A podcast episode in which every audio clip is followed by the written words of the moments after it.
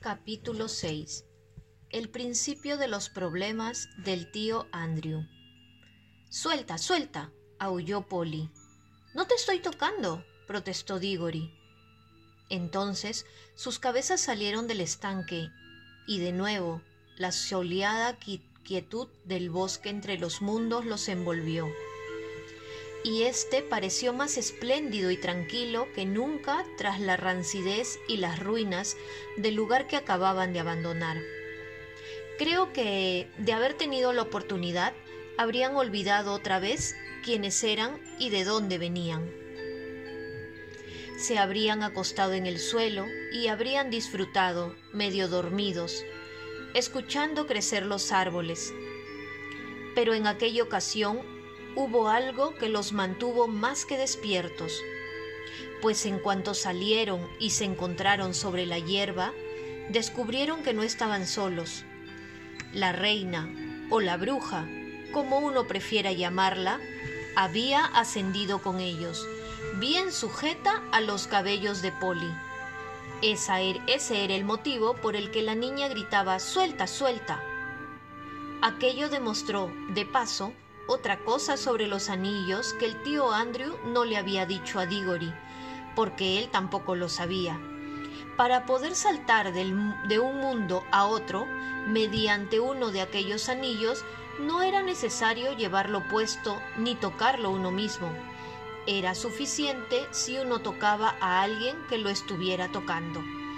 De modo que funcionaba igual que un imán. Y todo el mundo sabe que si levantas un alfiler con un imán, cualquier otro alfiler que toque al primero se levantará también. Ahora que la veían en el bosque, la reina Hadis tenía un aspecto distinto. Estaba mucho más pálida que antes, tan pálida que apenas conservaba su belleza. Además, andaba encorvada y parecía que le costara trabajo respirar, como si el aire de aquel lugar la ahogara. Ninguno de los niños le tuvo el menor miedo entonces. Suéltame el pelo, ordenó Polly. ¿Qué pretendes con eso? Vamos, suéltale el pelo, ahora mismo, insistió Diggory. Los dos giraron y forcejearon con la mujer eran más fuertes que ella y en unos pocos segundos la obligaron a soltarlos. La reina retrocedió tambaleante, entre jadeos, y en sus ojos había una expresión de terror. Rápido, Diggory, dijo Polly. Cambiemos los anillos y entremos en el estanque que lleva a casa. ¡Socorro! ¡Socorro! Tened compasión, chilló la bruja, con voz débil, yendo tras ellos con pasos vacilantes. Llevadme con vosotros. No puede ser que queráis abandonarme en este lugar horrible. Me está matando. Es una razón de Estado, respondió Polly con rencor, igual que cuando mataste a toda esa gente en tu propio mundo. Apresúrate, Diggory. Se habían puesto los anillos verdes, pero el niño dijo, Caramba, ¿qué debemos hacer? No podía evitar sentir lástima por la reina. No seas tonto, increpó Polly. Diez a uno a que solo está fingiendo. Anda, vamos. Y a continuación, los dos niños se sumergieron en el estanque que conducía a casa. Suerte que hicimos la marca, pensó Polly. Mientras saltaban, no obstante, Diggory sintió que un dedo largo y frío y un pulgar lo habían sujetado de la oreja, y a medida que se hundían y las formas confusas de nuestro propio mundo empezaban a aparecer, la presión de aquel dedo y aquel pulgar fue creciendo. Al parecer, la bruja empezaba a recuperar fuerzas. Dígore forcejeó y asestó patadas, pero no le sirvió absolutamente de nada. Al cabo de un instante, se encontraron en el estudio de tío Andrew, y allí estaba su tío en persona, contemplando boquiabierto a la maravillosa criatura que Diggory había traído desde el más allá. Y ya lo creo que tenía motivos para mirarla con asombro. Polly también lo hacían. No existía la menor duda de que la bruja se había recuperado de su desmayo. Y ahora que uno la contemplaba en nuestro propio mundo, con objetos corrientes a su alrededor, realmente lo dejaba a uno sin aliento. En Charm había resultado inquietante. En Londres resultaba aterradora. En primer lugar, no se habían dado cuenta hasta entonces de lo grande que era. No parece humana, fue lo que pensó el niño al mirarla. Y tal vez estaba en lo cierto, pues hay quien dice que hay sangre de gigantes en la familia real de Charm. Pero su estatura no era nada comparada con su belleza, su fiereza y su brutalidad. Parecía diez veces más viva que la mayoría de la gente con la que uno tropieza en Londres. Y el tío Andrew no dejaba de hacer reverencias y de frotarse las manos con una expresión, la verdad sea dicha, sumamente asustada. Parecía una criatura insignificante al lado de la bruja, y sin embargo, tal como Polly dijo después, existió una especie de parecido entre el rostro de la mujer y el de él, algo en la mirada. Era la expresión que tienen todos los magos perversos, la marca, que Hadis había dicho que no encontraba en el rostro de Diggory. Algo bueno que resultó de verlos a los dos juntos fue que Diggory ya no sentía miedo del tío Andrew. Jamás.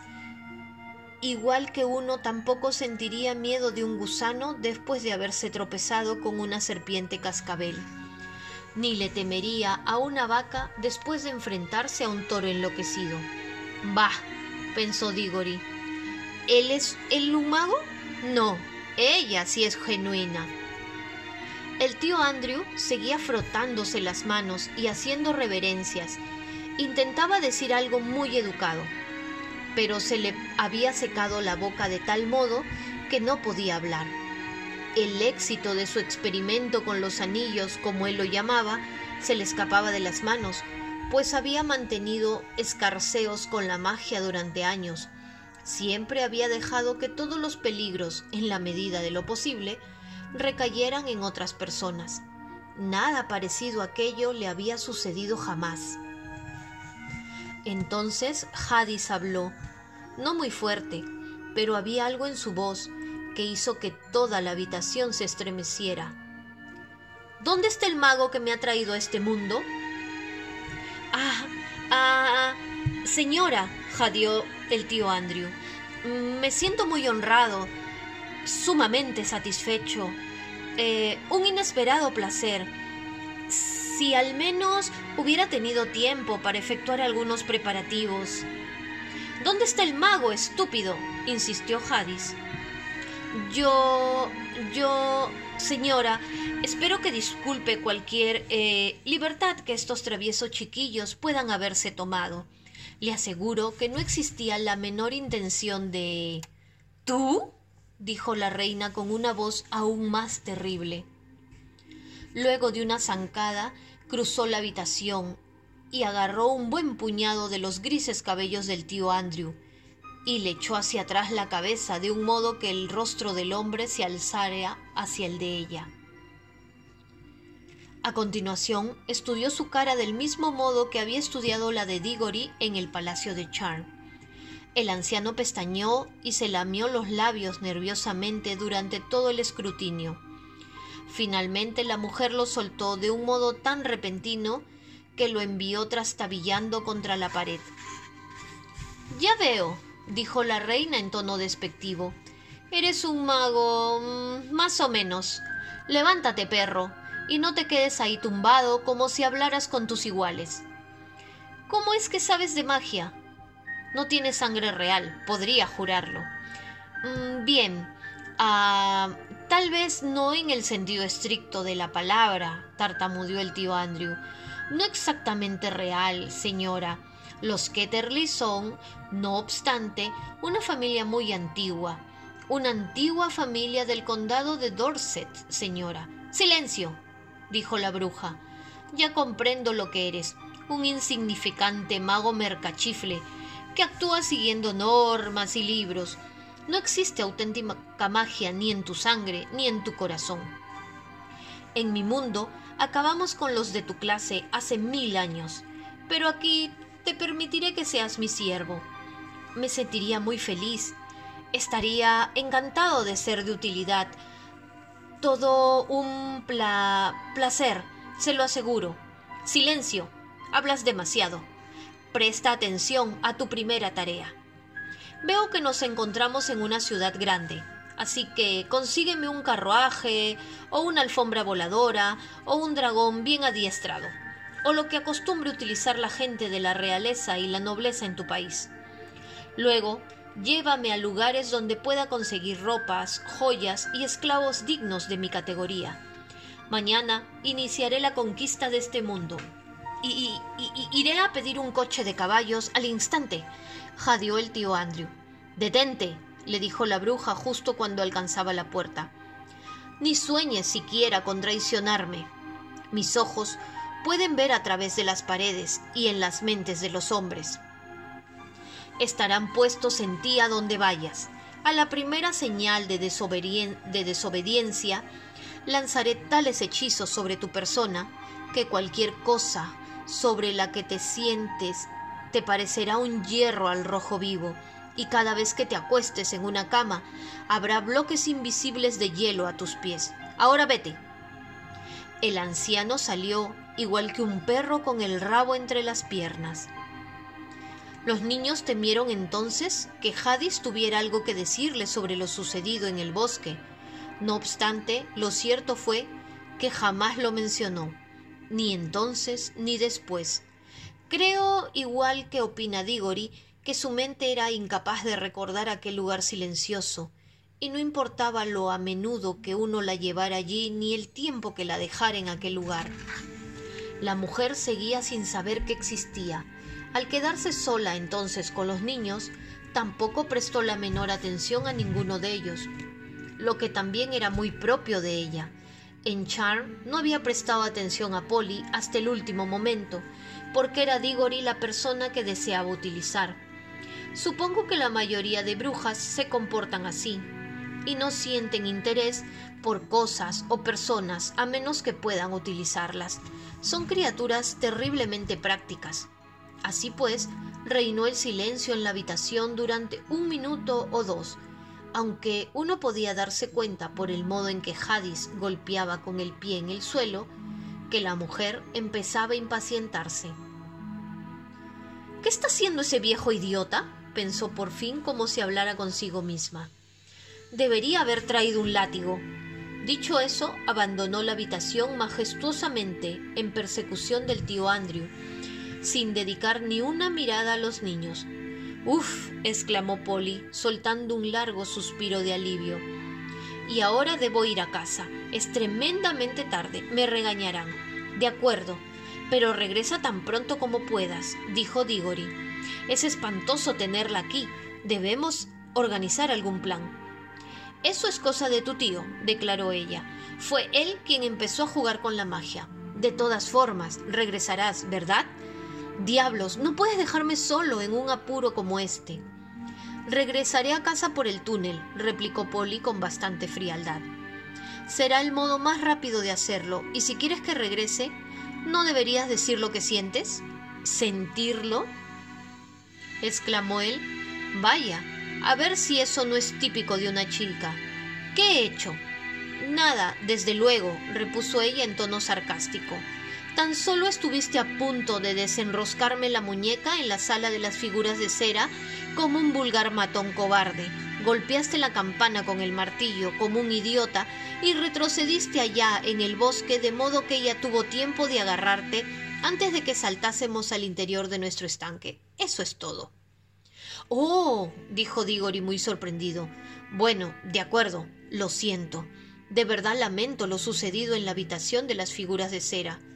Ya está, ya he dicho que lo siento. Y ahora sé buena chica y regresa. Estaré en un aprieto increíble si no lo haces. No veo que pueda sucederte. Es el señor Ketterly quien se va a sentar sobre sillas al rojo vivo y encontrará hielo en su cama, ¿no es cierto? No se trata de eso. Lo que me preocupa es mi madre. Supongamos que esa criatura entrara en su habitación. Podría darle un susto de muerte. Vaya, comprendo, respondió Polly en un tono de voz distinto. De acuerdo, hagamos las paces. Regresaré si puedo, pero ahora debo irme. y se deslizó por la puertecilla al interior del túnel. Y aquel lugar oscuro situado entre las vigas que había parecido tan emocionante y lleno de aventuras unas pocas horas antes, le resultó entonces tranquilo y acogedor. Pero volvamos al tío Andrew, pues su pobre y viejo corazón latía violentamente mientras descendía tambaleante la escalera del desván, y no dejaba de secarse la frente con un pañuelo cuando llegó a su dormitorio, que se encontraba en el piso de abajo, se encerró en él con llave y lo primero que hizo fue buscar a tientas en el armario. Una botella y una copa que siempre ocultaba allí, donde la tía Letty no podía encontrarlas. Se sirvió un trago de alguna desagradable bebida de adultos y la vació de un trago. A continuación aspiró con fuerza. Madre mía, dijo para sí, estoy alteradísimo. Esto es increíble y a mi edad. Se sirvió una segunda copa y también la vació. Luego empezó a cambiarse de ropa. Tú no habrás visto nunca prendas como aquellas, pero yo las recuerdo bien. Se puso un cuello almidonado muy alto y brillante, de esos que te obligan a mantener la barbilla alzada todo el tiempo se colocó un chaleco blanco con bordados y dispuso la cadena de oro de su reloj sobre la parte frontal. Se enfundó en su mejor levita, la que guardaba para bodas y funerales, y a continuación tomó su mejor sombrero de copa y le sacó lustre. Sobre el tocador había un jarrón con flores que la tía Letty había colocado allí, así que tomó una y se la puso en el ojal. También sacó un pañuelo limpio, uno muy bonito, de los que ya no se encuentran hoy en día, del cajón pequeño de la izquierda y depositó unas gotas de perfume en él. Para finalizar, asió su monóculo, uno con una gruesa cinta negra, y lo encajó en el ojo. Hecho todo eso, se contempló en el espejo. Los niños hacen tonterías a su manera, como es bien sabido, y los adultos también. Pero de otro modo, en aquel momento el tío Andrew empezaba a hacer el ridículo de un modo propio de un adulto. Ahora que la bruja ya no estaba en la misma habitación que él, comenzaba a olvidar rápidamente cómo lo había asustado y pensaba cada vez más en su maravillosa belleza. No dejaba de decirse, una mujer magnífica, sí señor, una mujer magnífica, una criatura espléndida, también se las había arreglado para olvidar que habían sido los niños quienes habían encontrado a la criatura espléndida. Se sentía como si él mismo, gracias a su magia, la hubiera hecho venir desde un mundo desconocido. Andrew, amigo mío, se dijo mientras se contemplaba en el espejo, te conservas increíblemente bien para tu edad. Eres un hombre de aspecto distinguido. Como puedes ver, el iluso anciano realmente empezaba a imaginar que la bruja se enamoraría de él. Seguro que las copas, las dos copas tenían algo que ver con la idea, y también sus mejores ropas. De todos modos, él siempre era tan presumido como un pavo real. Por eso se había convertido en mago. Abrió la puerta, bajó la escalera, envió a la criada en busca de un coche de caballos, todo el mundo tenía gran cantidad de criados en aquellos tiempos. Y echó una ojeada al salón. Allí, como ya esperaba, encontró a la tía Letty muy ocupada en remendar un colchón que estaba colocado en el suelo cerca de la ventana, con ella arrodillada encima. Ah, Letita, querida, saludó. Tengo, ah, tengo que salir. Necesito me prestes cinco libras. Anda, sé buena chica. Tío Andrew siempre decía chica en lugar de chica. No, Andrew, querido, respondió la tía Letty con voz firme y tranquila, sin alzar los ojos de su tarea. Te he dicho innumerables veces que no te prestaré dinero. Oh, vamos, no seas pesada, mi querida chica, insistió el tío Andrew. Es muy importante. ¿Es que no ves que me colocas en una posición muy incómoda si no lo haces? Andrew, replicó la tía Letty mirándolo directamente a la cara. Me sorprende que no te dé vergüenza pedirme dinero. Existía una larga y aburrida historia de adultos tras aquellas palabras, pero todo lo que necesitas saber al respecto es que tío Andrew, entre mucho decir que él que él se ocuparía de administrar las cuestiones financieras de la querida Letty por ella, sin llegar a hacerlo nunca, y contraer enormes deudas por la compra de coñac y tabaco, facturas que la tía Letty pagaba una y otra vez. Había dejado a su hermana bastante más pobre de lo que era treinta años atrás. Mi querida muchacha, insistió él, ¿no lo comprendes? Me han surgido unos cuantos gastos inesperados. Debo atender ciertos compromisos sociales.